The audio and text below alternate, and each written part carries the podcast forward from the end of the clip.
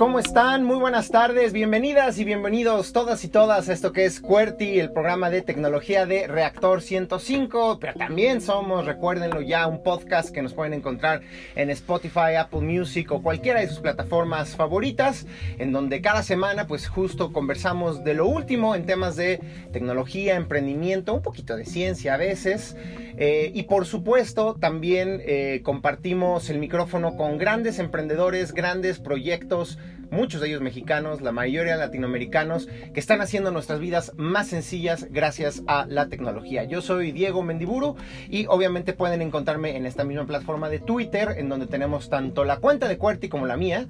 Si quieren escribirnos al programa, escriban a arroba cuerti-live en Twitter, o si no, a mí, mi cuenta personal es arroba échame un tweet y con mucho gusto pues estaremos platicando de todos los chismes, novedades que se presentaron en estos últimos días y me encantará saber eh, su opinión. Aprovechamos también para presentar a nuestro invitado del día de hoy. Él es Eduardo Romo, quien es gerente de desarrollo de negocios de 123, que es una plataforma en línea que además nos permite hacer algo que la verdad luego llega a ser como muy molesto que quieres pagar el teléfono, luego la luz y luego quieres comprar boletos para el cine y tienes que meterte a 20 sitios de internet distintos, en todos poner eh, tu tarjeta y, y, nos empiezan a entrar ahí las ñañaras de ay, quién sabe en qué momento cualquiera de estos sitios verá su seguridad vulnerada.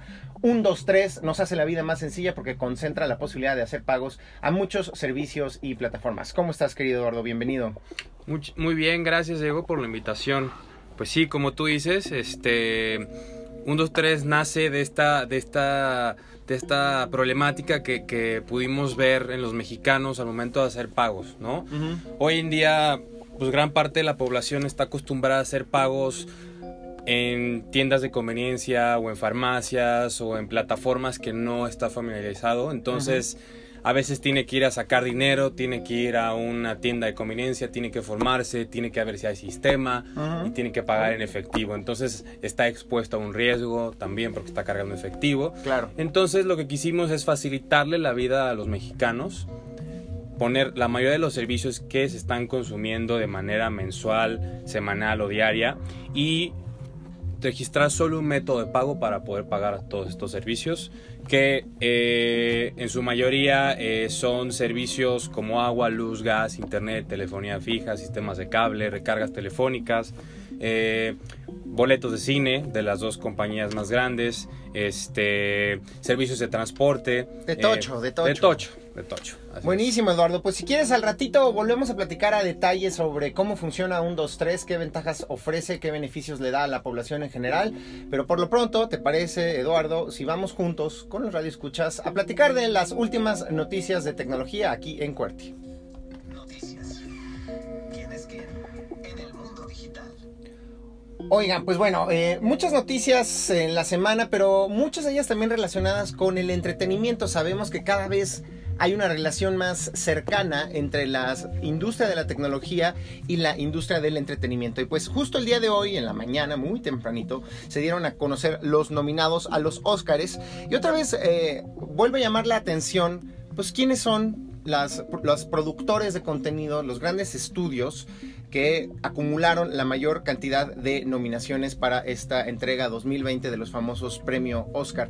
Ya lo habíamos visto justo hace una semana con los Golden Globes, que pues muchos tenían como favorita a la película The Irishman. ¿Ya la viste? Ya. ¿Qué te pareció? ¿Cuántas estrellas le das? Sé honesto, porque luego Pues yo. hay que ser honesto. Ahora todo el mundo, ahora todo el mundo es fanático de Scorsese. Ay, todo el mundo dice yo. De una escala del 1 al 5 le doy como un 3 y medio. Bien, yo estoy más o menos de acuerdo con. O sea, no me parece la mejor de Scorsese. La neta sí le pudo haber cortado como un ratito, mano. Yo lo tuve que ver como en cuatro entregas porque mi prometida se quedaba dormida. Y no la culpo. sí, sí está pesada. Está pesada. Pero bueno, Eduardo, coincido contigo. El caso es que todo el mundo pensaba que Netflix iba a arrasar en los Globos de Oro y en realidad le fue bastante mal. De hecho, no ganó creo que ni una nominación de Irishman. Ahora a ver cómo le va. El punto es que Netflix se convirtió en el estudio con más nominaciones al Oscar, con 24 nominaciones, seguido de Sony Pictures con 20, Walt Disney con 17, Warner Bros. con 12, Universal con 11. Y pues ahí para abajo estudios más eh, pequeños. La película con más nominaciones fue Joker o Guasón con 11, The Irishman con 10. Entonces, aunque tiene que ganar una, lo mínimo. 1917 también tuvo 10 y Once Upon a Time in Hollywood del buen Tarantino obtuvo otras 10. Pues váyanse preparando para las quinielas. Pero aguas, porque en una de esas parece que empieza a haber un frente anti-Netflix que les está... Dijeron, ok, chido con tu Roma, que acá el Cuarón y que los mexicanos, muy chistoso. Pero de eso a que ya cada año te lleves todos los premios, parece que la vieja guardia de Hollywood no está tan de acuerdo al respecto. Y siguiendo con el tema de los chismes hollywoodenses en este programa que uno dirá, bueno, ¿qué tiene que ver? Este, este tweet me llamó mucho la atención. Tú sabes quién es Mark Hamill, me imagino, querido Eduardo. Sí, el actor de Luke, ¿no? Usa la fuerza, Eduardo. Exactamente. Pues echó un tuitazo el día de hoy. Dice, muy decepcionado porque Mark Zuckerberg valora más la ganancia que la velocidad. Por eso he decidido borrar mi cuenta de Facebook. Eh, yo sé que muchos se preguntarán, ¿y a quién le importa? Pero para mí significa que dormiré mejor esta noche. Básicamente Luke Skywalker le declara la guerra al emperador Mark Zuckerberg y muchos preguntarán, pues ¿por qué? Bueno, les voy a explicar por qué. Resulta que otra vez eh, Facebook ha confirmado que a pesar de una presión enorme, imagínense ahora esta presión del mismísimo Luke Skywalker, no va a ceder y no hará verificación de información para los anuncios políticos que los partidos y los candidatos eh, pongan en su plataforma. Sabemos que Facebook es ya se ha convertido prácticamente en la principal plataforma de marketing político en los Estados Unidos, una plataforma que de hecho fue increíblemente bien utilizada para sus propósitos por Donald Trump y que según los propios ejecutivos de Facebook, como ellos han admitido, sí, probablemente le ayudó mucho al candidato republicano a hacerse de la presidencia allá en los Estados Unidos. Entonces hay mucha gente diciendo, aguas, no queremos que se repita lo de 2016, en donde por estos temas de empresas que tenían datos de las personas lograron hacer campañas súper bien dirigidas a personas eh, para hacerles atractivo al candidato republicano, muchas veces utilizando información falsa, engañosa o manipulada. Entonces, muchas otras empresas ya dijeron, ¿saben qué? Como tienen tanta razón, nosotros ni siquiera vamos a permitir propaganda política en nuestra plataforma. Por ejemplo, Twitter. Si ustedes son un partido político en Estados Unidos, están afiliados o trabajan con un candidato, no pueden comprar un anuncio en Twitter anunciando a un político. Se esperaba que Facebook ante esta presión dijera, no, pues tienen razón, vamos a ceder. Pues Nanay esos compadres quieren la lana y no solo van a seguir permitiendo anuncios políticos, sino que están rechazando hacer algo que hacen con el resto de sus contenidos, que es un trabajo mínimo de verificación, de contratar a, medios especializados, academia, distintos especialistas a revisar, obviamente no pueden hacerlo con todos, pero hacer un muestreo de eh, estos anuncios y decir, oye, este anuncio contiene información que no es falsa, que no es precisa, que podría estar siendo engañosa. No lo van a hacer explícitamente con los anuncios políticos y por ello el enojo de... Eh, Mark Hamill, alias Luke Skywalker, que dijo ya no se puede redimir este, Mark Zuckerberg. El lado de la fuerza lo ha consumido por completo.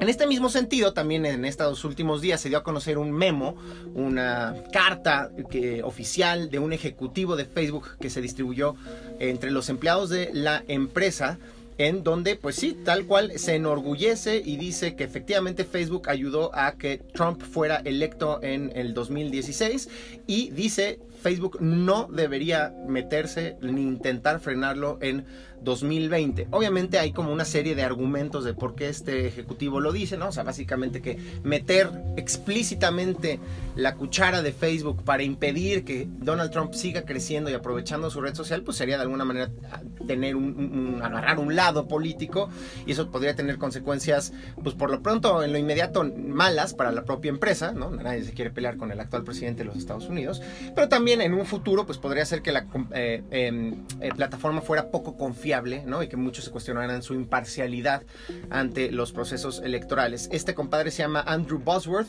y es una de las voces más prominentes dentro de la empresa, pero pues por supuesto, con el contexto que les di anterior, es así como, ay sí, ¿no? No me meto, no me meto, pero dejo que cualquier político puede hacer cualquier cantidad de mentiras en nuestra plataforma y pagar por difundirlas. Que ese es, ese es como el tema que no se nos debe de olvidar. Cualquiera es libre de utilizar Facebook para decir las guarradas y las babosadas que uno quiera. Pero de eso a que le pagues a Facebook por difundir esas mentiras y más tratándose de un tema tan importante para un país como es las elecciones, es en donde pues todo el mundo está genuinamente preocupado por lo que vaya a pasar en los próximos meses en Estados Unidos, porque recordemos que es año electoral, en, en noviembre son las elecciones allá en los Estados Unidos y la cosa se va a poner gachísima. Viéndolo por el lado amable, un anuncio que dio a conocer Facebook es que al menos sí ya han decidido prohibir todos los famosos deepfakes. Ustedes amigos saben qué son los deepfakes, Eduardo, ¿te suena algo? Mm, no. Pues es este uso, es el uso de esta tecnología de machine learning e inteligencia artificial para sustituir los rostros de personas en videos de manera automatizada, ¿no? Entonces, si tú a una computadora le alimentas con eh, literal tu rostro, eh, cientos de fotografías de tu rostro en distintos ángulos, la computadora es capaz de superponer tu rostro al de un actor, por ejemplo, en una película y ponerte tú en lugar de DiCaprio en este en una película en Titanic, man. Sí, de construir toda tu cara y ponerse a alguien más. Y con unos resultados que se han vuelto francamente de, de, este, de, de que dan este, escalofríos. Es impresionante muchos videos como genuinamente te engañan. Hay uno, hay uno en particular en donde sustituyeron el rostro de Jack Nicholson en El Resplandor con el de Jim Carrey. Y perdón, quisiera decir un adjetivo que no puedo decir en la radio, pero se, te suelta el estómago para que me entiendan ustedes a la hora de verlo, porque sí es impresionante. Entonces Facebook está muy preocupado que hay una tendencia en donde se empiezan a inundar la plataforma con videos falsos, sobre todo ahora que viene el año e- electoral, ¿no? Entonces, por lo menos eso sí dijo Facebook, que ya está estrictamente prohibido. Y ustedes se preguntan, bueno, pero yo no hago videos de políticos, aguas, porque también hay una nueva tendencia de creadores de contenido humorístico o cómico que pueden usted- estar utilizando esta técnica. Entonces de repente, ay, vamos a fingir una entrevista entre, no sé, ¿no? Este, George Bush y Trump, ¿no? Y, pero con fines cómicos, así como cuando existía la parodia en Televisa, donde era maquillaje, o en Saturday Night Live, donde usan maquillaje, pues ya una computadora te puede ayudar a hacer ese tipo de eh, sketches cómicos eh, de una manera más rápida. Eso también ya va a estar eh, prohibido en la plataforma. Ya que estamos hablando de redes sociales, esta noticia creo que creo que no hubo nadie que dijera que, que- se lamentara al respecto, que dijera, uy, le van a dar en la torre a Twitter. Tristemente sabemos que Twitter, esta plataforma, se ha vuelto célebre, pues por muchas veces el em- ambiente enrarecido, por decirlo menos, que existe dentro de ella, ¿no? Los, no, sobran ahí los troles, los que te insultan, en fin, ¿no? Muchos han pensado que Twitter ha sido muy lento eh, para reaccionar ante este tema. Bueno, ahora anuncia que Twitter mostrará un botón que se llamará participantes de la conversación, desde el cual las personas podrán elegir entre cuatro opciones, global, grupal, panel y declaración.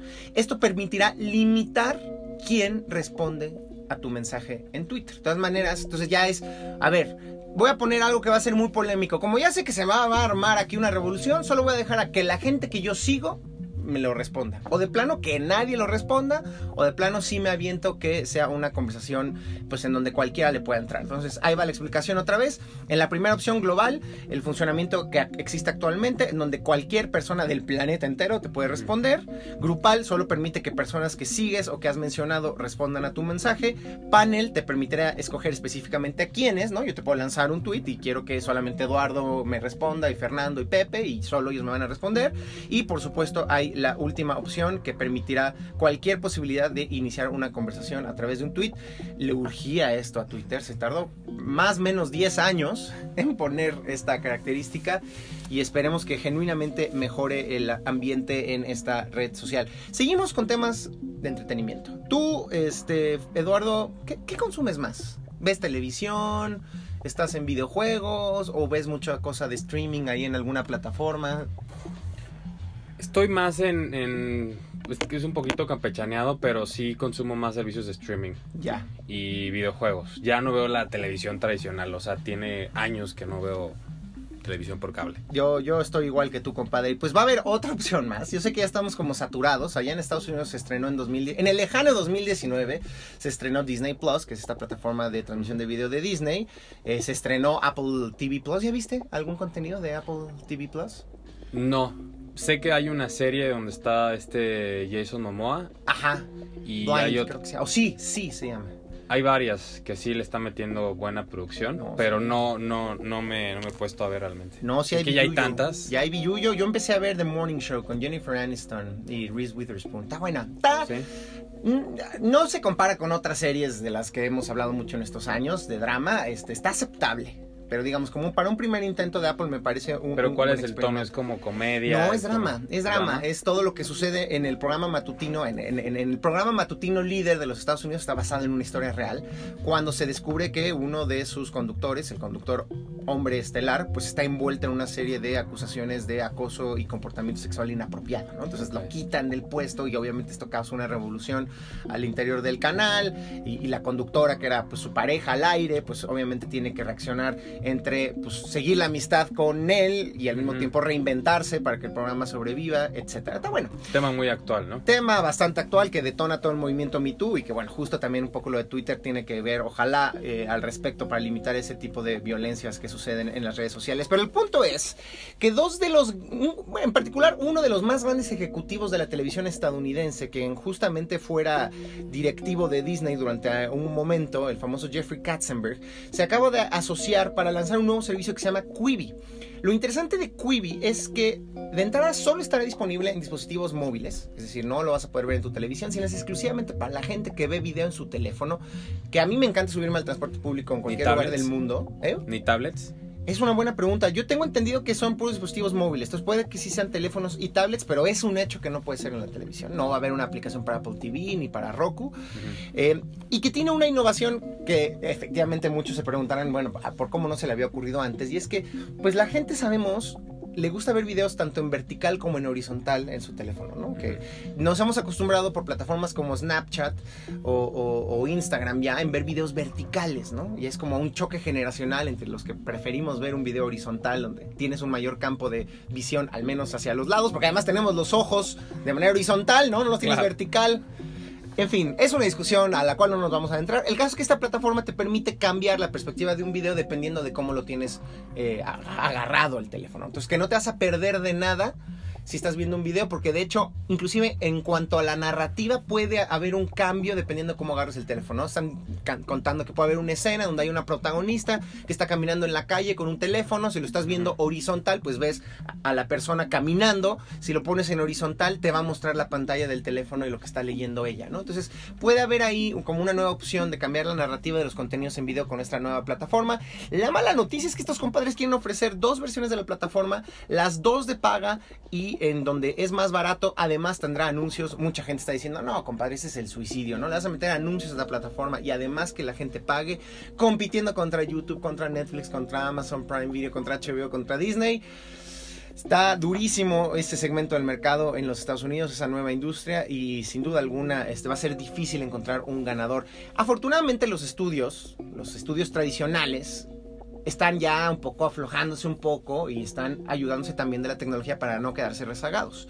Y un buen ejemplo de ello es lo que está haciendo Warner Bros., que acaba de contratar una plataforma que se llama Cinelytics AI, que como su nombre se imaginarán implica, utiliza inteligencia artificial para ayudarles a escoger proyectos, ¿no? Es- tengo, yo no soy experto en la industria de Hollywood, desgraciadamente, pero pues típico que estas empresas reciben cientos de guiones, o miles quizás, anualmente, y tienen que decidir pues cuál guion tiene más posibilidades de ser una película redituable, que les no solo regrese la inversión, sino que la multiplique. Hasta el actor, ¿no? Exactamente. Y tiene que ver no solo el elemento del guion, sino el actor, la fecha en la que la estrenas, la distribución, etc. Justamente esta, platafi- esta plataforma Cinelytics le va a permitir a Warner Brothers con inteligencia artificial hacer este tipo de recomendaciones, to- considerando todo, desde cuánto es el promedio de ganancias que genera un actor a partir de las otras películas que ha hecho, el género del guion, eh, la fecha en la que se podría estrenar y a partir de eso le aconseja a los ejecutivos, sí compadre, échale ganas, dale lana a este proyecto para que se estrene en verano, que es época de blockbusters, o no, no, no, en verano no, porque te lo va a destrozar Disney con Avengers 750, mejor ponlo en enero o en febrero y así le vas a recuperar tantita lana. Eh, Eso, pues muy, muy interesante cómo la inteligencia artificial empieza a tener eh, eh, aplicaciones, usos en sectores que creíamos como tenían que ver con el arte o la creatividad, pues no, el humano jamás, ¿no? Jamás va a venir un robot a sustituir la sensibilidad del artista que hace el séptimo arte. Pues quién sabe, ¿no? Poco a poco nos empezamos a dar cuenta que sí empieza a ser cada vez más disruptiva la tecnología de la inteligencia artificial. yo creo que desde que ya vieron que ya sacaron películas que han ganado arriba de billones, Sí, sí, sí, sí. Todo, todo el mundo quiere tener un Joker en el bolsillo, en una película que literal era de bajo presupuesto, creo que les costó 60 millones de este Joker, algo así, Sí. y recaudó más de un de mil millones. ¿No? Eso es algo este, que muy pocos estudios hacen cada año. Y pobre Warner, además, ya estaba asolado con todo lo de Marvel. Nomás como que no le daba a las películas de superhéroes con las de la, la Justice League. Y no, nomás no, ¿no? Sí, la hizo bien. La- por fin, por fin. Oye, entonces tú decías que eres gamer. Sí. ¿Cuáles son los juegos que más te gustan? Pues mira, yo juego mucho de, de los de Sony, de la compañía de Sony. Ajá, ajá. Este, han salido un par buenos Ajá. y también de PC. Ah. de, de Blizzard y De, de todos los de estrategia y de juego de rol masivo en línea. shooters, de historia, de este, ¿cómo le llaman? Estos que son como, híjole, se llaman como Dota de estrategia de Ah, sí, sí, sí, sí, de estrategia, sí. Ajá. No, bueno, entonces a lo mejor no vas a ser tan fanático de Pokémon como yo me pude haber imaginado. ¿Has jugado Pokémon? Sí, sí jugué. Yo, jugué. es que a mí no me tocó, no, no, no creas que, que, que- que lo digo nada más así casualmente. Yo, yo estoy siento como que soy de una generación, bueno, soy más viejo, entonces me tocó sí Mario Bros. y esas cosas. Ya cuando salió Pokémon yo ya estaba más centrado en años. En Game Boy, ¿no? Exacto, en Game Boy fue la primera vez que Sí, se liberó. el, el Red, el Yellow, Exacto, el sí Blue. le saben, sí le- sí, sí sí los jugué, gusta. sí los jugué. Y jugué el de Stadium, el que salió en Y bueno, Pokémon ¿quién no ha jugado Pokémon este, Go. Go. ¿no? En Sí. teléfonos móviles. Bueno, justamente yo una de las dudas como no experto en Pokémon que soy, que siempre tuve es, oigan, pues qué flojera que cada vez que sale un juego de Pokémon tienen que volver a hacer lo mismo de agarrar los 158 mil monstruos. Y como que, pues, ¿de qué sirve que hayas jugado hace dos años el anterior si otra vez tienes que volver a agarrar al condenado Pikachu que anda ahí escondido quién sabe dónde? Ya resulta que los compadres que están detrás de Pokémon Go pues no están nada tontos y han visto una oportunidad no solo de que podamos guardar todos los Pokémones que históricamente hemos coleccionado, sino también han visto una oportunidad pues de ganar más varo. Porque van a sacar algo que se llama Pokémon Home. A partir de febrero de este año va a ser un lugar que nos permitirá respaldar todos los monstruos de bolsillo que hayamos coleccionado en todas, bueno, no en todas, pero en muchas de las distintas versiones del juego que han salido. Específicamente, eh, para aquellos que hayan comprado la última versión de Pokémon para Nintendo Switch, la versión eh, Pokémon Sword y Pokémon, y Pokémon Shield, pero también quienes tengan eh, Let's Go Pikachu o Let's Go Eve, y también las últimas versiones de estos títulos para Nintendo 10 van a poder conectarse y a través de internet respaldar sus Pokémones y tenerlos todos guardados en este lugar que se llama Pokémon Home. Home, obviamente te van a cobrar una renta. Entonces está, está muy chistoso, ¿no? Pagas para la renta de tu depa para que tú vivas y ahora vas a pagarle la renta también a tus Pokémones. Una nube para Pokémon. Una nube para Poké- una nube para Pokémon es la mejor manera que podías haberlo dicho. Efectivamente de eso se trata. Oigan, ya se nos va a acabar la primera parte del programa y no he hablado del Consumer Electronic Show. Soy un verdadero soquete. Pues se realizó el evento más importante de tecnología de consumo del mundo en los Estados Unidos, en la ciudad de Las Vegas, como cada año en enero. Las principales marcas de tecnología presentan los dispositivos que habrán de estar presentes en los anaqueles durante los próximos meses e inclusive años, pero también hay oportunidad luego de que haya eh, dispositivos como más únicos, más este, peculiares que se presentaron en este evento. Voy a darles como rápido una reseña de algunas de las cosas que se presentaron y luego me voy a detener en dos, la que me parece que es la sorpresa y lo que me parece que es la tendencia. Primero, pues, ¿de qué se habló en el CES y qué se presentó mucho? Bueno, hubo un dominio muy fuerte de audífonos inalámbricos inteligentes, con distintas tecnologías, desde aquellos que te permiten aislar el sonido ambiental para mejorar eh, eh, eh, la calidad de lo que estás escuchando, hasta otros que te permitían justamente escuchar lo que se decía en el mundo de afuera para que a pesar de que tengas los audífonos puestos no estuvieras aislado de una Estés conversación atento. estés Sí. atento. Entonces, muchas marcas presentaron este tipo de eh, audífonos. También, eh, pues, los relojes inteligentes, a pesar de que prácticamente hay solo un actor dominante, que es Apple, siguen apareciendo otro tipo de eh, marcas lanzando sus dispositivos eh, vestibles inteligentes, principalmente relojes inteligentes. Muchas tecnologías, obviamente, para mejorar la calidad de imagen de las televisiones. Se presentaron como en el año pasado muchos modelos de televisiones 8K, o más o menos para decirlo sintéticamente, 8 veces la alta definición, que es uno de esos problemas que creo que tiene el Consumer Electronic Show, que a veces te presentan tecnologías que simplemente están muy adelantadas para su tiempo.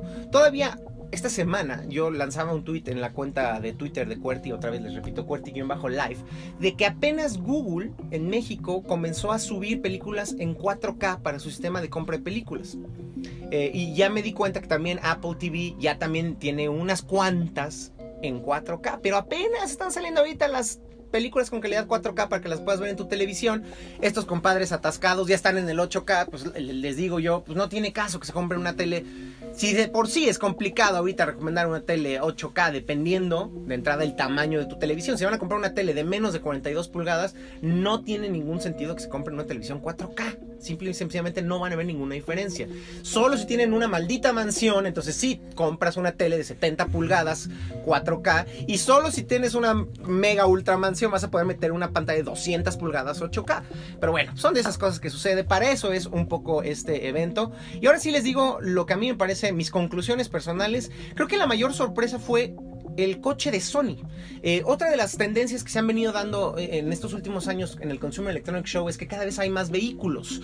Con, con, la llegada de Tesla, que vino a revolucionar lo que conocíamos como los automóviles y a introducir los vehículos, no solo eléctricos, sino el, tema de los vehículos autónomos, eh, pues el Consumer Electronic Show se ha vuelto un escaparate más para que otras compañías presenten también sus propios modelos. Mercedes-Benz presentó un coche padrísimo inspirado en la película Avatar, de hecho el propio James Cameron, el director y creador de Avatar, estuvo ahí.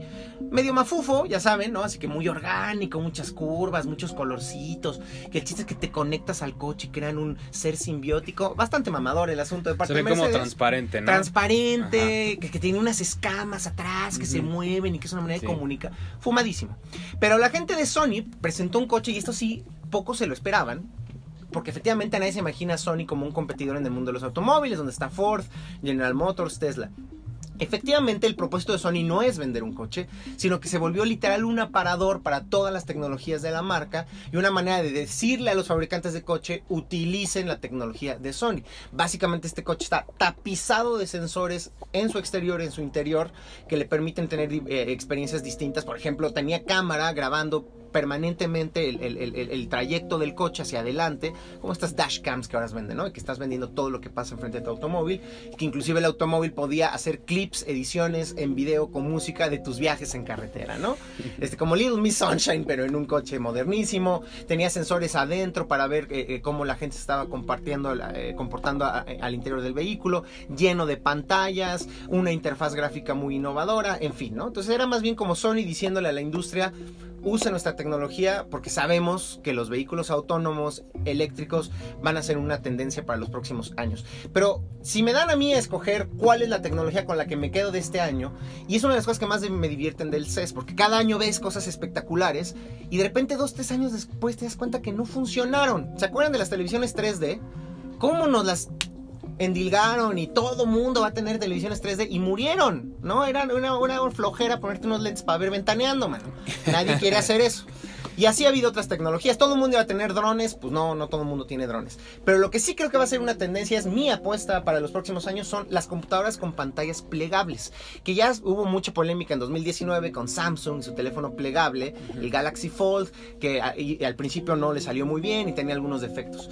Pero creo que sí me hace mucho más sentido una laptop, que de hecho tiene el mismo tamaño de una laptop convencional, pero que tiene el doble de pantalla al tener una eh, eh, pantalla plegable, ¿no? Y de hecho, este fabricante de microprocesadores, presentó un prototipo que de alguna u otra manera se vuelve el diseño de referencia y que espera que otros fabricantes agarren ese prototipo y lo empiecen a vender con su propia marca. Pero el que está muy adelantado es Lenovo con sus computadoras eh, ThinkPad y presentó ya un modelo con pantalla plegable 100% funcional y que estará a la venta a mediados de este año. Yo sí me imagino que los líderes de la industria de las computadoras como Dell e inclusive Apple nos van a sorprender en los próximos meses si no quizás años, pero yo digo meses, con sus propios modelos de computadoras plegables. Y eso para mí fue lo más destacado del Consumer Electronic Show del 2020. Hay un problema con las pantallas plegables en las computadoras y es que todavía no hay los sistemas operativos que están hechos para sacarle este provecho. Entonces ahí Lenovo sacó la ThinkPad plegable, pero se veía medio gacho, como que la doblabas y la ventana se tardaba un rato en acomodarse y tenías que picar un botón raro para decidir si querías usar toda la pantalla en su extensión o la parte de arriba o la parte de abajo pero Microsoft ya se encuentra trabajando en lo que parece se llamará Windows 10X, que justamente sacará provecho de todos los modelos de pantalla doble y pantalla plegable que se vendrán el próximo año en las computadoras eh, portátiles. Con esto terminamos la primera parte de esta emisión, pero quédense después del corte, regresamos ahora sí a la entrevista en esto que es QWERTY, el programa de tecnología de Reactor 105.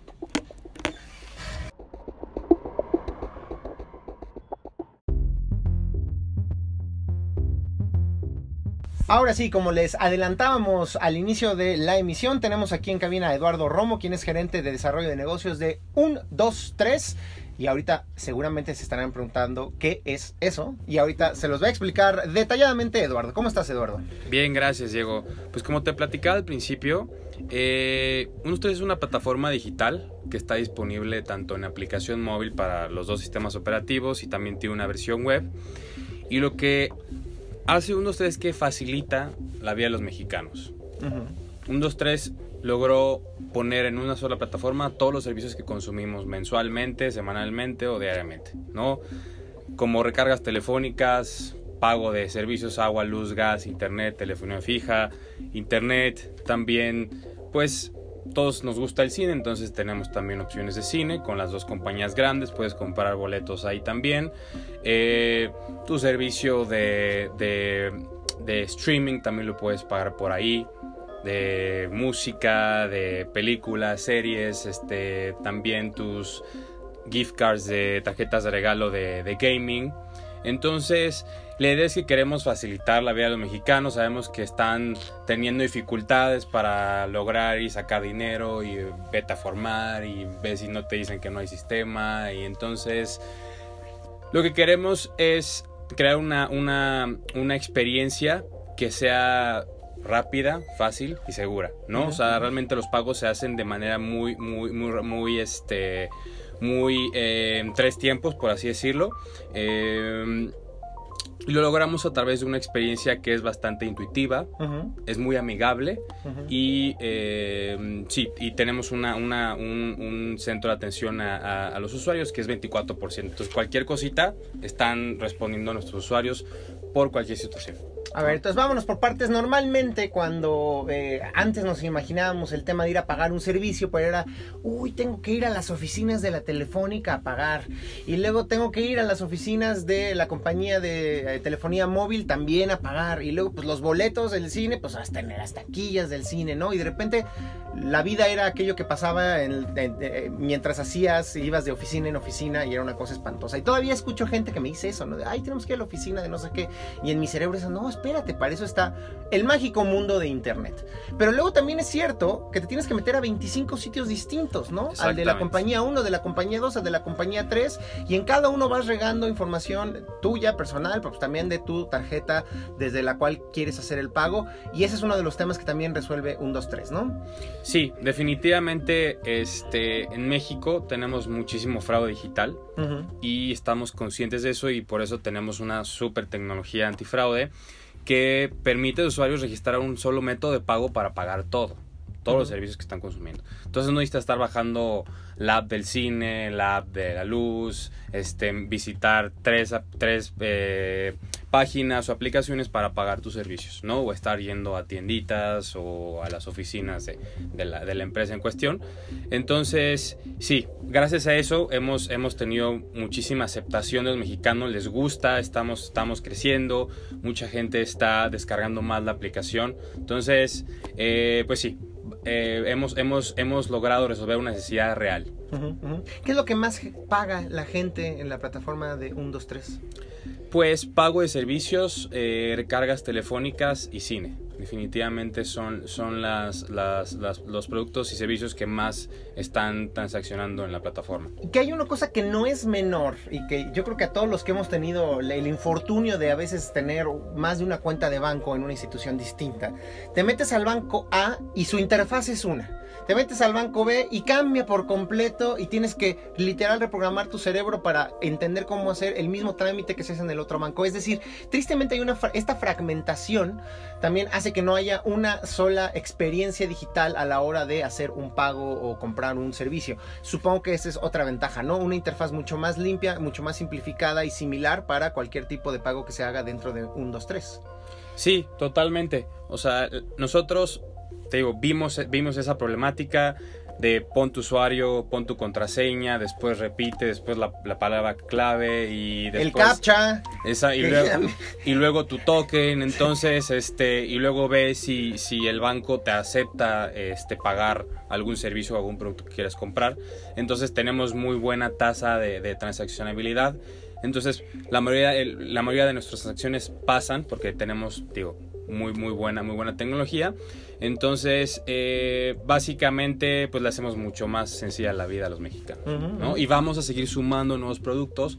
Estamos escuchando a nuestros usuarios y nos está diciendo, oye, dame estas opciones, quiero esto, quiero poder transportarme, quiero más opciones de entretenimiento. Entonces, estamos haciendo partners con diferentes empresas para poder seguir creciendo en ese aspecto y que ya lo encuentren toda una misma plataforma. Digo, a lo mejor es una obviedad, a lo mejor no lo es. La gente para poder hacer un pago dentro de un 2, 3 necesita tener algún tipo de tarjeta de débito o crédito o hay otra manera, digamos, también de transaccionar dentro de su plataforma. Sí, tenemos la opción de tarjeta débito, tenemos también la opción de, de- de- con PayPal, tenemos la opción con Cash, ¿no? Tú haces, ver, tú ¿cómo es haces, tú haz de cuenta, dices yo Diego tengo tantos pagos en este mes, quiero abonarle a, a mi a mi monedero 123, entonces con una referencia bancaria haces un abono. Este, y ya tienes un saldo en, en- en tu monedero 123, que es otra forma de pago, y ahí tú vas pagando. Entonces, digo, eso es para, para precisamente para facilitarle a, a todas estas personas que no tienen opciones de, de tarjeta de débito o crédito. ¿Y se pueden programar también los pagos? Este es una opción en la que estamos trabajando, pero eh, realmente nosotros, como ya estamos integrados con todos nuestros, con todos nuestros proveedores, tú pones tu número de contrato y te aparece el monto que tienes que pagar. Y este se va actualizando con base, lo vayas consultando. O sea, de alguna u otra manera también puede servir para ver si debo o no, si estoy al corriente o no con los pagos de mi teléfono, de mi internet, de esas Exacto, cosas. ¿no? tú pones tu número de contrato, por ejemplo, quieres pagar el agua y te dicen, no, pues tienes una deuda de 300 y ya lo pagaste, este, te aparecen ceros y si ya te, si ya te apareció una nueva factura, te aparece también en la aplicación. Ahora, cuéntanos un poco pues de, de, de un 2-3 como, como empresa, entiendo es un emprendimiento mexicano, ¿cuánto tiempo tiene operando o en qué otros países tienen presencia? Estamos, estamos en, en México, este, nuestros fundadores vinieron de, de- de la India hace seis años aproximadamente y ellos vieron que, que en la India, pues ya ellos ya están muy avanzados en, en la cuestión de pagos, o sea, ya todo lo pagas de manera digital, también pagas en comercios con tu celular o con códigos QR. Entonces, ellos con todo, con todo este, con todo este expertise, pues encontraron esta, esta necesidad que estaban, que estaban sufriendo los mexicanos, bueno, esta problemática que estaban sufriendo los mexicanos, y decidieron crear esta plataforma. ¿no? Así nace. Es una, es una empresa totalmente, totalmente mexicana, todos los que estamos ahí son mexicanos, digo, aparte de, aparte, aparte de ellos, pero sí, estamos enfocados ahorita 100% al mercado mexicano, queremos conquistar a, a ese 70% de mexicanos que, que tienen acceso a un, a un teléfono inteligente. Y también puede sonar como una obviedad, pero no está de más preguntarlo, eh, el servicio está disponible en todo el territorio mexicano. En todo el territorio mexicano. Tú puedes estar en el norte del país, en el centro o en el sur y tú puedes pagar este tu recibo de agua y, y todos los servicios que están ahí se pueden pagar, no importa dónde estés. Y hay planes, me imagino, de expandirse a otros territorios o cuáles serían, digamos, los planes a futuros inmediatos que tiene un 2-3. Mira, ahorita estamos enfocados totalmente a, eh, a poder llegar a todos esos mexicanos que, que todavía no encuentran unos tres y que no saben que existe. Y entonces, si ya estamos en buenas condiciones, probablemente podamos expandirnos a otros países, ¿no? No tenemos identificado un país, pero eh, podría ser algo de Latinoamérica, probablemente. Claro, ah, qué chido. Oye, pues justo, justo ahorita hablábamos antes de, entrar a la cabina de que hay como una necesidad cada vez muy grande justo de hacer transferencias a las personas o de permitirle a las personas también pagar sus servicios o hacer transferencias a otras personas. Y de inmediato hay una generación que piensa, pues hay que construir sucursales, ¿no? Hay que construir estas instalaciones de concreto y cemento. Y justo la tecnología como la que ofrece 1, 2, 1, 2, 3 es, es esa oportunidad de permitirle a la gente hacerlo desde su teléfono móvil. Cuéntanos un poco, pues eso, ¿qué, qué, en qué momento se encuentra México como para imaginarnos esta posibilidad de que la mayoría de este tipo de servicios y necesidades se puedan cubrir a través del uso de Internet? ¿Qué tanta penetración existe? ¿Qué, tan, ¿Qué tipo de teléfono requieren las personas? Si ya estamos como en ese punto o todavía nos falta. Mira, nosotros ahí eh, respondiendo en qué momento está México y cómo, cómo, cómo podemos ver qué va a ser el futuro, vemos que México está haciendo un gran, un gran trabajo eh, tanto en la parte en la parte de privada como en la parte de gobierno eh, está apoyando mucho la, la, regulación de, la, de, la, de, las fintechs. De hecho acaba de salir la regulación fintech que, que, nosotros estamos estamos ya en eso. Y pues va a permitir tener mucho más ofertas financieras a productos diferentes productos financieros a los mexicanos y estamos incentivando mucho la inclusión financiera. con, ahorita con lo que salió de CODI y demás, nosotros digo, también ya lo tenemos, estamos trabajando con, con Banco de México para integrar a CODI como una forma de, de, de, pagos y digo, si no sabe eh, todo el público que es CODI, pues es una herramienta para hacer pagos a través de, códigos QR que no, vas a, no van a tener comisiones ni el comerciante ni el usuario. Todo es por medio del sistema de transferencia de, de transferencias de bancaria SPAY y es bastante seguro no vas a tener que estar este, sacando tu tarjeta de banco o cargando efectivo. Entonces, con todo, con, todo esto en, marcha, creemos que sí va a haber un cambio y también tengo que hacer un, énfasis en la parte educativa. Independientemente de que estemos muchos, muchos players en, este, en este proceso de dar diferentes opciones, soluciones y esté el gobierno, tanto los dos, los dos este, lados tenemos, tenemos que hacer una, un gran labor en la parte educativa. ¿no? no solo hacer campañas de marketing y estar invadiendo por todos lados, sino, sino darle a entender al usuario por qué es bueno estar apoyándose en estas plataformas. No, es que literal es algo que muchas personas jamás han hecho en su vida, ¿no? Y, y, todo el mundo estuvimos en esa posición. Me acuerdo la primera vez que compré en línea, hace, no sé, habrá sido 10, 15 años, ¿no? Y era un nervio de... Estás con el temor, sí. Y aquí voy a poner mi tarjeta y, y que luego, luego la tengo que borrar o qué y, vendrán o no me lo entregarán o no me lo entregarán y obviamente se te empieza quitando el miedo poco a poco conforme empiezas a transaccionar y hacer más cosas y lo que tú dices es fundamental, ¿no? No solo se trata de hacer marketing en el sentido de vendan, compren, este, no, es, oye, esta es una manera de facilitarte tu vida y de incluirte en el, mundo financiero digital que es una tendencia global y que nos está conectando también a nivel global, ¿no? Claro, o sea, es la parte educativa y darles opciones de interfaces como te comentaba, amigables, que sean intuitivas, que sean, que sean bastante sencillas de usar al usuario. Si le pones demasiados candados y si la haces demasiado compleja, vas a tener una mala experiencia para el usuario. ¿Tú mencionaste ahorita algo de un número de atención o de personas dentro de un 2, 3 que están ayudando a tenemos, los usuarios? Ese, ese es, el, ese es la otra, el, otro pilar fundamental para poder ganar la confianza del usuario, porque el usuario cuando hace una primera transacción en un 2, 3 está contento y también está contento cuando ve que hay una atención inmediata por parte de, la empresa. Entonces, eso es la garantía de poder tener un usuario que podamos retener. ¿no? Entonces, esos son los tres pilares de unos tres, ¿no? Tener una, una excelente interfaz, proteger sus datos y tener un servicio, un, un customer care, nosotros le llamamos así, que esté las 24 por 7 respondiendo cualquier duda que tenga.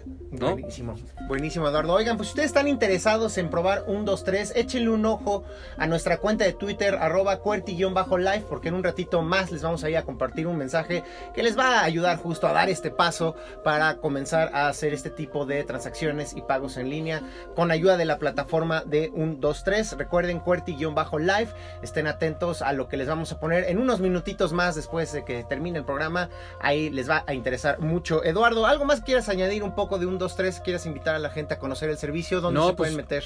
Pueden, pueden conocer eh, un 2-3, sigo bajando la aplicación obviamente. Tanto estamos en los dos, sistemas operativos, en, en iOS y Play Store. Y pueden entrar a la versión web. Este, y pues sí, también pueden abrir la versión web dentro de su celular. Para esas personas que no tienen mucha memoria en el celular, creamos esta versión respondiendo la pregunta de a qué tipo de celular estamos llegando, estamos, eh, estamos llegando a celulares de, de gama media, por así decirlo, que a lo mejor no tienen tanto espacio. Correcto. Buenísimo, Eduardo. Pues muchas gracias por habernos acompañado. No, gracias a ti, estimado Diego. Quédate unos minutitos más porque entramos ya a la última sección de este programa que son las. Recomendaciones.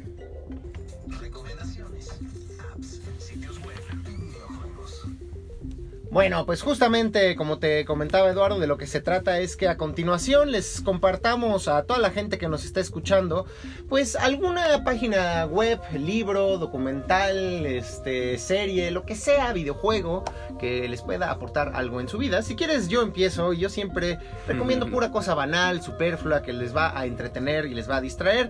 En este caso, un videojuego que me llamó la atención, primero porque no lo conocía y segundo, pues porque resulta que fue uno de los juegos más descargados del año pasado. Tiene literal millones y millones de descargas. Se llama Subway Surfers y en realidad es la fórmula que ya todo el mundo ha jugado alguna vez de los famosos estos juegos de correr, donde tienes que deslizar a la izquierda o a la derecha o hacia arriba para saltar e ir esquivando los obstáculos, eh, controlando un personaje que literal no para de correr todo el tiempo. Sin embargo, me llamó mucho la atención porque me parece un juego muy amigable para los niños, ¿no? De esos juegos que rápidamente si tu sobrinito está aburrido y ya dices, no, ya, ya no tengo un ápice de energía para entretenerlo, le pones la aplicación y seguramente va a estar ahí contento un ratito jugando Subway eh, Crasher, Subway, Subway Surfers, que está disponible para dispositivos Android. Es un juego gratuito, obviamente se apoya mucho de anuncios comerciales, pero creo que vale la pena para esas situaciones, insisto, en donde se quieren rápidamente quitar el aburrimiento de encima.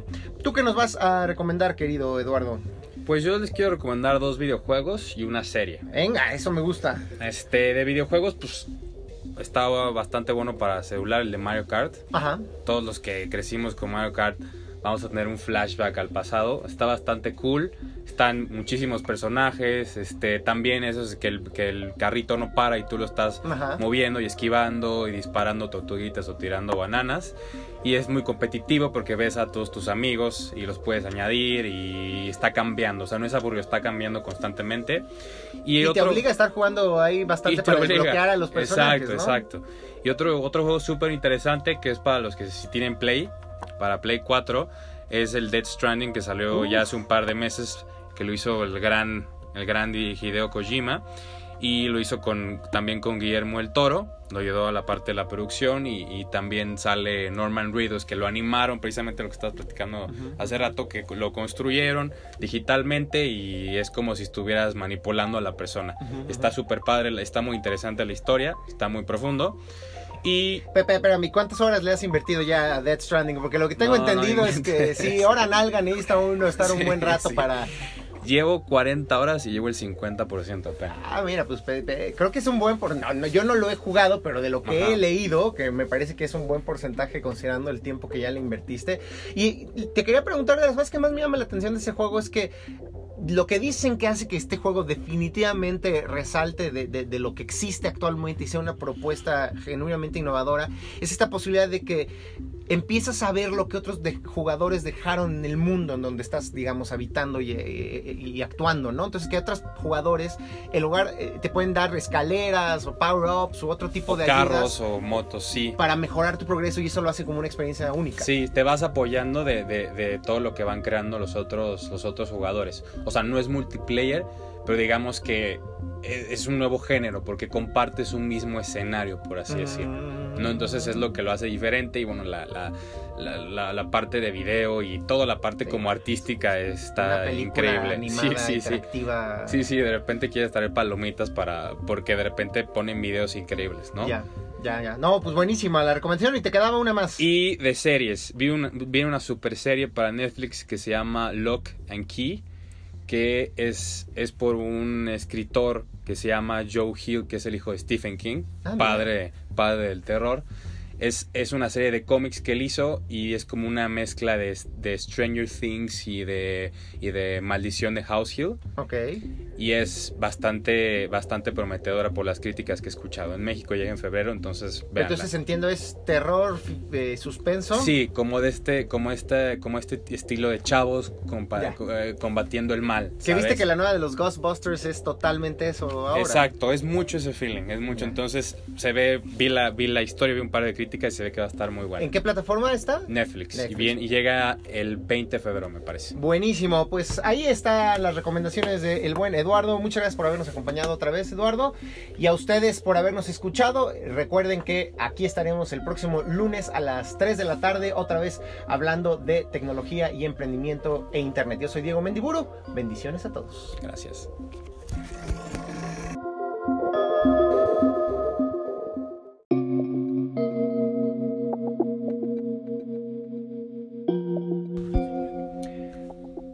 ¿Cómo están? Muy buenos días, bienvenidas y bienvenidos todos a esto que es QWERTY en un nuevo horario. Si nos están escuchando en vivo a través de Reactor 105, yo soy Diego Mendiburu y a partir de este día nos encontraremos siempre a las 11 de la mañana para platicar sobre las novedades del mundo de la tecnología, el emprendimiento, el internet, los adminículos tecnológicos que hacen nuestras vidas a veces más fáciles, pero que a veces también nos dan dolores de cabeza y de eso estaremos hablando como cada lunes a partir de este momento. Me pueden encontrar recuerden en Twitter como arroba échame un tweet y ahí pues hacen lo conducente. Me echan unos tweets y con mucho gusto los estaremos leyendo al aire, estaremos resolviendo sus preguntas y por supuesto entrando en polémica porque vaya que hay cosas de las que podemos hablar, empezando por el tema de los Oscars, quién ganó, quién perdió, cómo le fue a Netflix y a las demás empresas de streaming que tenían nominaciones. Pero antes, además de recordarles que también tenemos una cuenta del programa que es QWERTY-live, así como QWERTY, las primeras letras en su teclado y live como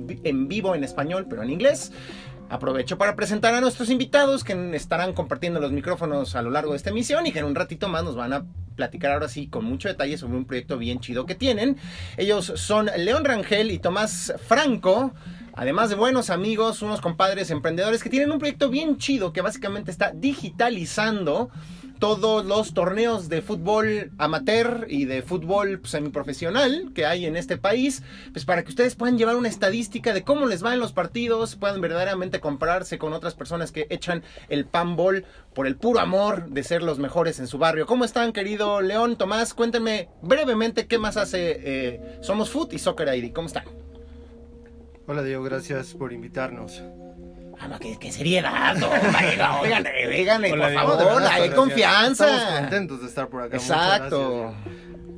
Pues Diego, muchas gracias por la invitación, te platico un poco. A ver. Eh, lo que nosotros hacemos en Soccer ID eh, es básicamente generar experiencias profesionales para ligas de fútbol y los jugadores que participan en ella, a través de una alianza, una serie de alianzas que tenemos con patrocinadores que regularmente están en el fútbol profesional y que nosotros estamos atrayendo al fútbol amateur. Esto lo hacemos, como Jen ya, ya dijiste, hasta mejor que nosotros, a través de un sistema digital que consiste en dos productos.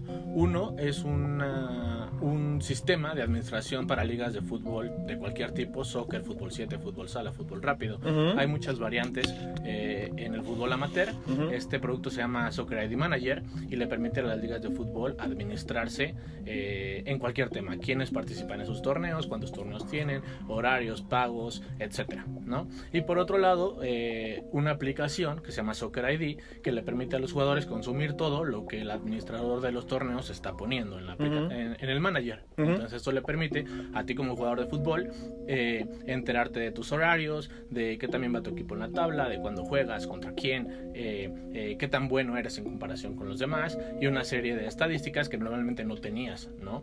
Como, como en el FIFA, ¿no? Que de repente dices, a ver, Cristiano Ronaldo es muy bueno, lleva tantos goles, lleva tantas tarjetas amarillas, tantas tarjetas rojas o lo que sea. Pues ahora imaginemos este sistema, pero para los que echamos el pum, al yo no, pero para los que echan el panball de verdad ahí en la cancha de su barrio. Quédense entonces, ya los enganchamos acá con una idea general de qué se trata Soccer ID y el emprendimiento de estos muchachos. Al ratito vamos a estar hablando ahora sí con todo detalle sobre cómo funciona, cómo se consigue, quiénes lo están utilizando. Pero antes vámonos a nuestra sección de noticias, que tenemos por ahí la ráfaga de noticias.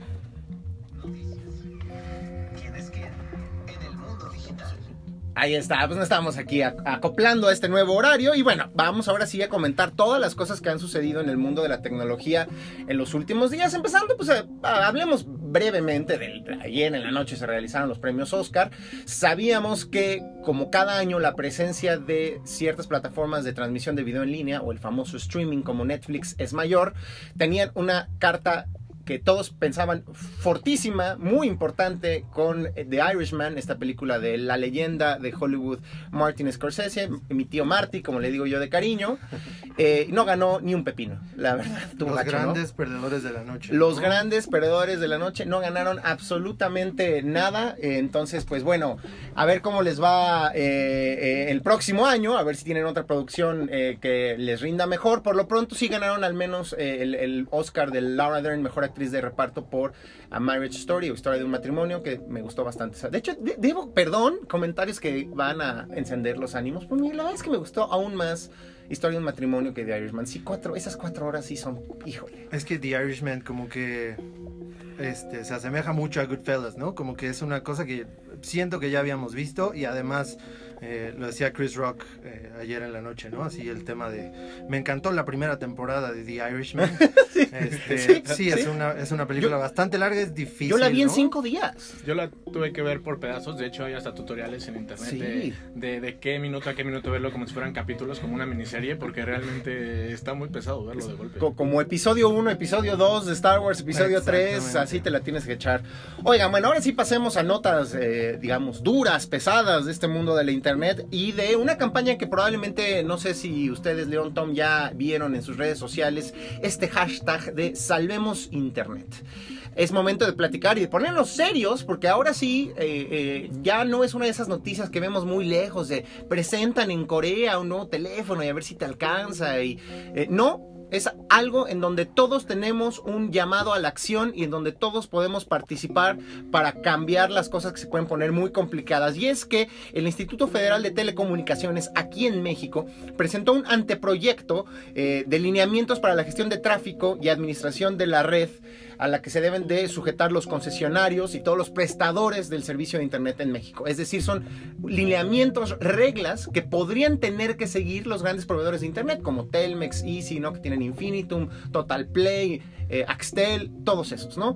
El problema es que esta propuesta, y subrayo, es un borrador, es una propuesta, es un draft, como dicen en inglés, es un primer saque, tiene cosas que están preocupando muchísimo a organizaciones de la sociedad civil, específicamente una eh, organización que se llama la Red por los Derechos Digitales o R3D, que consideran que este anteproyecto es una amenaza grave a la neutralidad de la red y la libertad de expresión que solo favorece los intereses comerciales de las empresas de telecomunicaciones. Entonces nos vemos obligados a tratar de explicar con las palabras más simples qué es la neutralidad de Internet.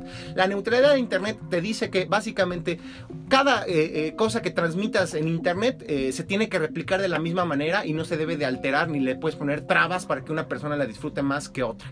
Entonces, imagínense que ustedes les empezaran a cobrar como si fueran paquetes de eh, televisión por cable por tener mayor velocidad eh, al acceder a determinado servicio, ¿no? Oye, pues a ti te gusta Star Wars, este Tom, te vamos a cobrar un poquito más porque eh, Disney Plus vaya más rápido, ¿no? Y puedas ver el Mandalorian y puedas meterte a starwars.com y jugar Star Wars Battlefront sin ningún problema, pero si no pagas extra, te lo vamos a alentar. Y te vamos a bloquear Netflix porque ese es un paquete extra, ¿no? Y también HBO es un paquete extra que tienes que pagar un poquito más. Entonces, la Internet deja de ser esta cosa de libre acceso que para todos nosotros es lo mismo, independientemente de lo que consumamos, y se empieza a fraccionar y se empieza a volver una cosa modular eh, en donde pues, las compañías van a poder cobrar extra por las cosas que ahorita hacemos con total normalidad y, y afecta a la competencia. Imagínense que mañana eh, le dice, oye, pues quieres el paquete de la Federación Mexicana de Fútbol para ver eh, contenidos en su aplicación, este cuesta un poco extra, pero los amigos emprendedores que tienen su servicio de streaming de partidos amateur, no, ahí eso no está incluido y se te va a alentar muchísimo la conexión cuando intentes ver el partido de tu barrio o el partido de la Copa Sudamericana. Está gachísimo ese escenario y si no se modifica esta propuesta de ley o esta propuesta de reglamento de del IFT, pues empezaríamos a ver esta realidad eh, en nuestras casas, en nuestras oficinas y estaría gachísimo. No solo eso, también otra cosa que critica R3D es que eh, también le concede a estas eh, empresas la posibilidad de, ante una petición de un órgano de gobierno, bajar el switch de la Internet. Como sucede, pues ni más ni menos países en, con tien- regímenes autoritarios, en donde luego empiezan protestas sociales, y como en Irán, ¿no? En, en la primavera árabe, lo vimos también en Egipto y en otros países de, no, pues quítale a todo el país el internet. Pues, ¿Se imaginan la gravedad de que esto esté como parte de un lineamiento de operación de los proveedores de internet? Es gravísimo. Entonces, ustedes se preguntarán, ¿Qué hacemos, Diego? Oriéntanos. Bueno, les oriento. Se tienen que meter a una página de internet. Vean bien el hashtag de Salvemos eh, Internet. Y ahora hay una página de internet en donde ustedes eh, pueden meterse justamente para escribirle a los consejeros del IFT y explicarles por qué está mal terminar con la neutralidad de Internet en nuestro país. Métanse a la página salvemosinternet.mx y ahí podrán llenar un formulario donde les van a pedir su correo electrónico, su nombre y van a tener inclusive un espacio extra pues para expresarse y decir, oye, yo soy un emprendedor, por ejemplo, si tú le das el privilegio a una compañía que tiene su propio servicio de streaming de música o de video o de otros servicios, vas a matarme, ¿no? Entonces no lo hagas, por favor. Métanse, entiendan un poco más este tema de qué es la neutralidad de Internet, en donde el tráfico de datos se debe de realizar sin bloqueos o sin favorecer a uno o a otra aplicación.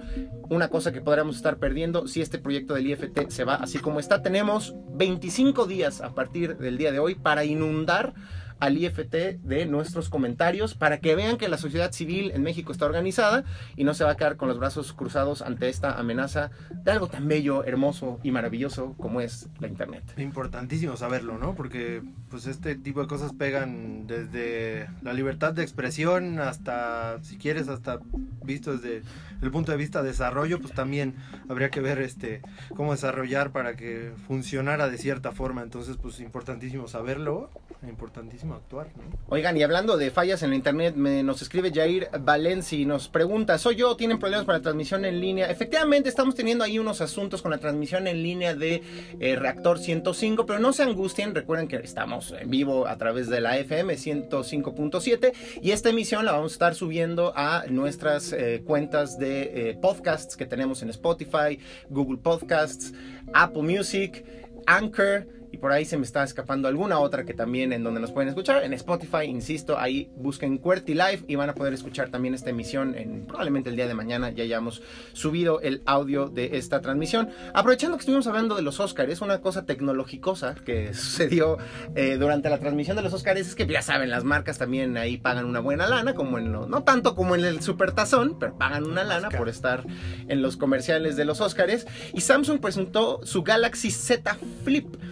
Lo cual es una cosa maravillosa porque León, Tom, ¿ustedes, ustedes tuvieron un StarTAC o un Razer? ¿Se acuerdan de esos teléfonos? Sí, que se abría, ¿no? Exactamente. Los gringos le llaman clamshell a ese formato. Aquí, Sí, ¿cómo, sí. Se, cómo, cómo se llamaría? Como de flip.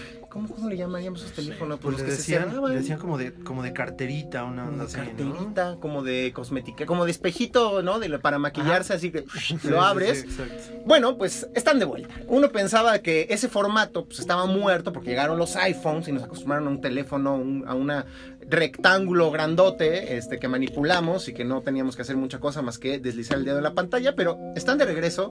No son los primeros en presentar un dispositivo con esta capacidad de doblarse la gente de Samsung o de doblarse de manera vertical, porque sabemos que también la gente de Samsung presentó su Galaxy Fold hace ya más de seis meses. No le fue tan mal, a pesar de que en su lanzamiento fue complicado porque la pantalla se dañaba y tenía ahí asuntos. Este, pero ahora se doblan de manera vertical, como se doblaban estos teléfonos, el StarTAC y luego el Moto Racer. El caso es que Galaxy, la gente de, Samsung presentó el Galaxy Z Flip este nuevo teléfono plegable. Lo interesante es que es medio un madruguete porque justo en estos días va a empezar la venta del Motorola Racer, que es el renacimiento de este modelo. Yo me acuerdo cuando vi un... cuando empezaba la película de Transformers. Era, creo que se iba a estrenar la primera película de Transformers de Michael Bay y estaba también el apogeo de este teléfono Racer y era una cosa que tú la agarrabas y decías, esto es el Es el futuro. futuro. Esto moderno, muy 2350. tecnológico, muy industrialosos, ¿no? Su, su- su diseño. Están de vuelta estos teléfonos plegables. Díganos, me encantaría saber su opinión, si les llama la atención este formato. Tom, ¿a ustedes les, les, les gusta, experimentan o dicen, pues, ¿para qué? ¿Para qué algo que se doble? No le veo el provecho. Híjole, para mí la verdad no, no es algo que me No. llame tanto la atención, pero pues igual hay mucho mercado para eso, ¿no? A mí sí me excita un Este- poco, déjame, déjame decirte. Me- me- me- lo que me gusta mucho es cuando hay empresas que hacen locuras. O sea, justamente ahorita que decimos, bueno, como ¿para qué? y de repente esas locuras se vuelven el Se hace una estándar. Y se vuelven tendencia. De repente vamos a ver 10 marcas sacando estos teléfonos plegables. Y sí, efectivamente, a lo mejor es una de estas modas pasajeras y a lo mejor ahí muere. Y si no, pues al rato vamos a ver que eh, otras marcas lo van a sacar. Y ya cuando lo saca Apple, lo mejora, lo hace más bonito, lo marketea mejor. Ya todo mundo y lo se quiere. vuelve el estándar y ya todo el mundo lo quiere. Pero hubo siempre alguien, alguna otra marca que arriesgó mucho y que lo intentó. De hecho, es un poco lo que estaba pasándole también a Motorola, porque se metieron ahí en un intercambio de argumentos con un sitio de reseñas. Porque este sitio de reseñas agarró el, el Moto Racer nuevo modelo y lo sometió pues, a una serie de pruebas. Literal, lo dobló con una máquina miles y miles y miles de veces hasta ver en qué punto se rompía la pantalla. Porque estas, insisto, tienen pantallas plegables. Es una nueva Claro. tecnología donde la pantalla se dobla a la mitad. Y pues básicamente el teléfono en esta prueba no llegó ni a la cuarta parte de las, perdónenme la expresión, dobladas que la gente de Motorola decía que aguantaba el teléfono. Entonces Motorola dijo, no, espérate compadre, hiciste mal la prueba, nosotros te garantizamos más de 100 mil dobleces. Esto te asegura más o menos que tu teléfono va a estar funcionando sin problemas al menos un par de años. Y ese es el riesgo, ¿no? Con estas nuevas tecnologías no probadas. A veces los mismos consumidores nos volvemos conejillos de indias de las grandes empresas. Pero no, no, no, no, no, no, no, no, lo neguemos. Habemos algunos ñoños que nos gusta eso, ¿no? Ser el primer Claro. loco que tiene un teléfono que se dobla Claro. y que lo presumimos, que decimos, mira, agárralo, está padrísimo, quieres que te lo doble y ahí te van a contestar, no, compadre, no me pases a perjudicar. Ahorita no, muchas gracias. No, ahorita no, es, es muy temprano. Oigan, ¿ustedes tienen Nintendo? ¿Tienen qué tan gamers son, León, Tom? Pues la verdad es que somos apasionados del fútbol, eh, estamos muy metidos en la cuestión de, de los juegos de fútbol, pero este, bueno, y obviamente yo, a mí me encanta Star Wars Battlefront y todo eso, Ajá. este, Pero no te da tanto tiempo. pero sí, bueno, no, no juego tanto como quisiera y pues León creo que también, ¿no? Por ahí anda. Yo No, tú, sí eres, tú sí eres gay. A ver, papá, tú tienes hasta en la piel. uh, ah, no, ese era, perdón, te estoy confundiendo con este.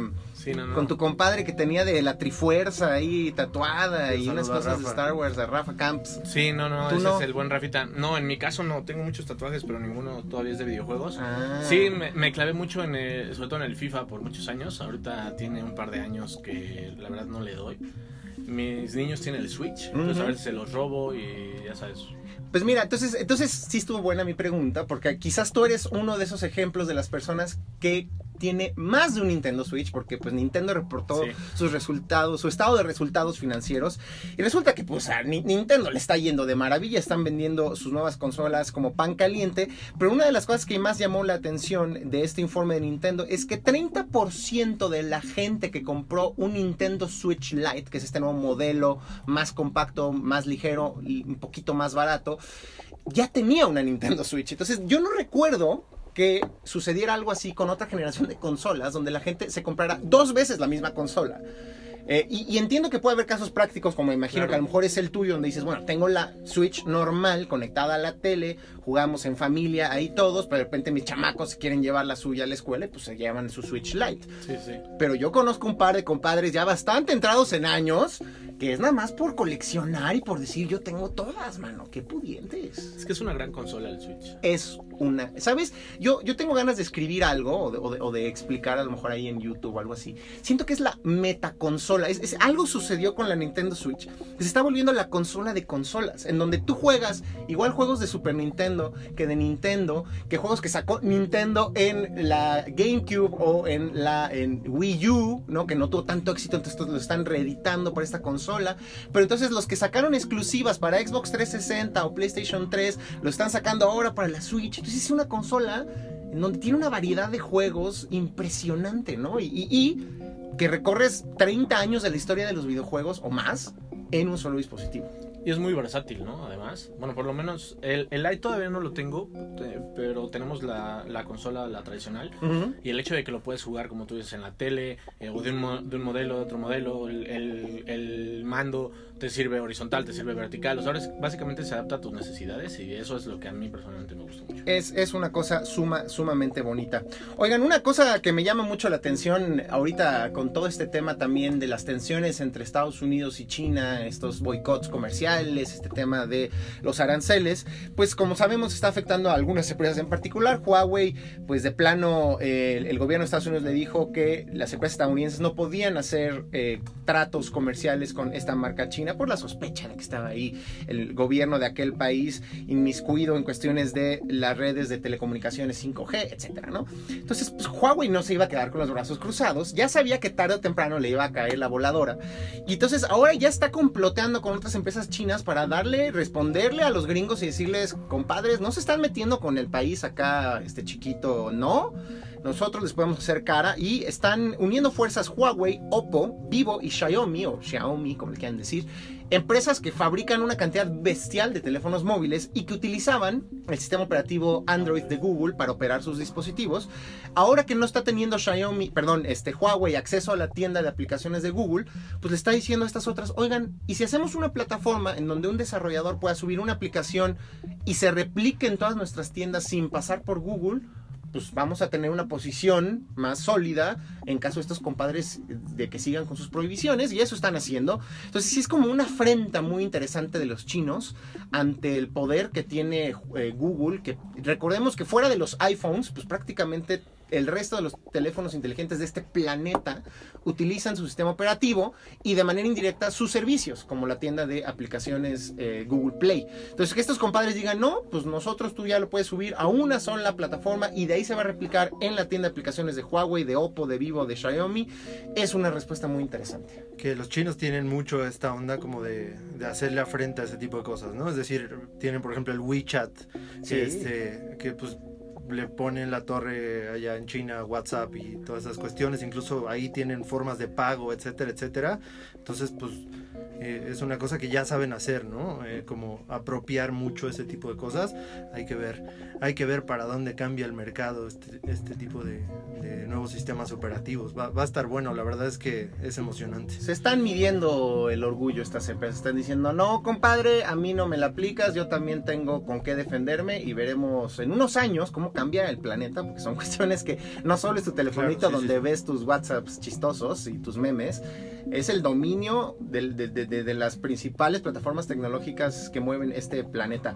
Oigan, y hablando de dominios, es muy interesante también cómo Spotify está alzándose como el líder en los servicios de transmisión de audio en línea. Ya es ahí donde hago el énfasis, porque pensamos en Spotify como música y como Britney Spears y los Beatles y esas cosas. Y claramente Spotify veía venir la competencia. Apple Music está también muy fuerte, está ganando mercado. También la gente de Amazon cada vez tiene un mercado más grande gracias a las bocinas inteligentes con las que están llenando a nuestros hogares. A Google se le complica más la cosa con el tema de la música, pero ahí está.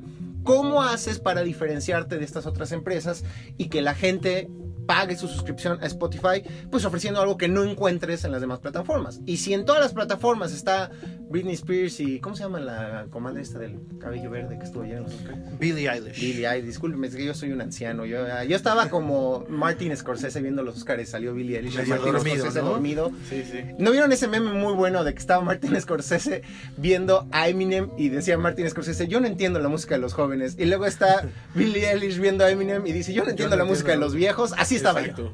Bueno, Bien, bien. el caso es que está invirtiéndole una lana brutal en los podcasts Spotify y le está resultando muy bien. La compañía reportó justamente un crecimiento enorme eh, de respecto al año pasado en número de suscriptores eh, y en número de horas consumidas, dicen ellos, principalmente por su estrategia de producción de contenidos hablados eh, en Spotify, lo que ahora conocemos como los famosos podcasts. Ellos tienen nada más y nada menos que 124 millones de suscriptores, gente que paga una lana por escuchar Spotify. Y habemos otro, bueno, no, yo sí, yo tengo un plan familiar, pero ah, hemos habido otros que durante algunos momentos pues no hemos pagado, pero ahí seguimos en Spotify.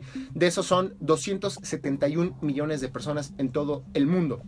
Y lo que está diciendo Netflix es que han tenido un crecimiento exponencial, específicamente en las horas dedicadas a escuchar eh, contenidos hablados en su plataforma. Y de hecho, ahora anunciaron hace unos días que han comprado una empresa de producción de contenidos en audio que se llama The Ringer, allá en Estados Unidos, que Sí, comenzó sí. con podcasts de deportes muy escuchados. Había un compadre que se llama Bill Simmons, que era comentarista de ESPN.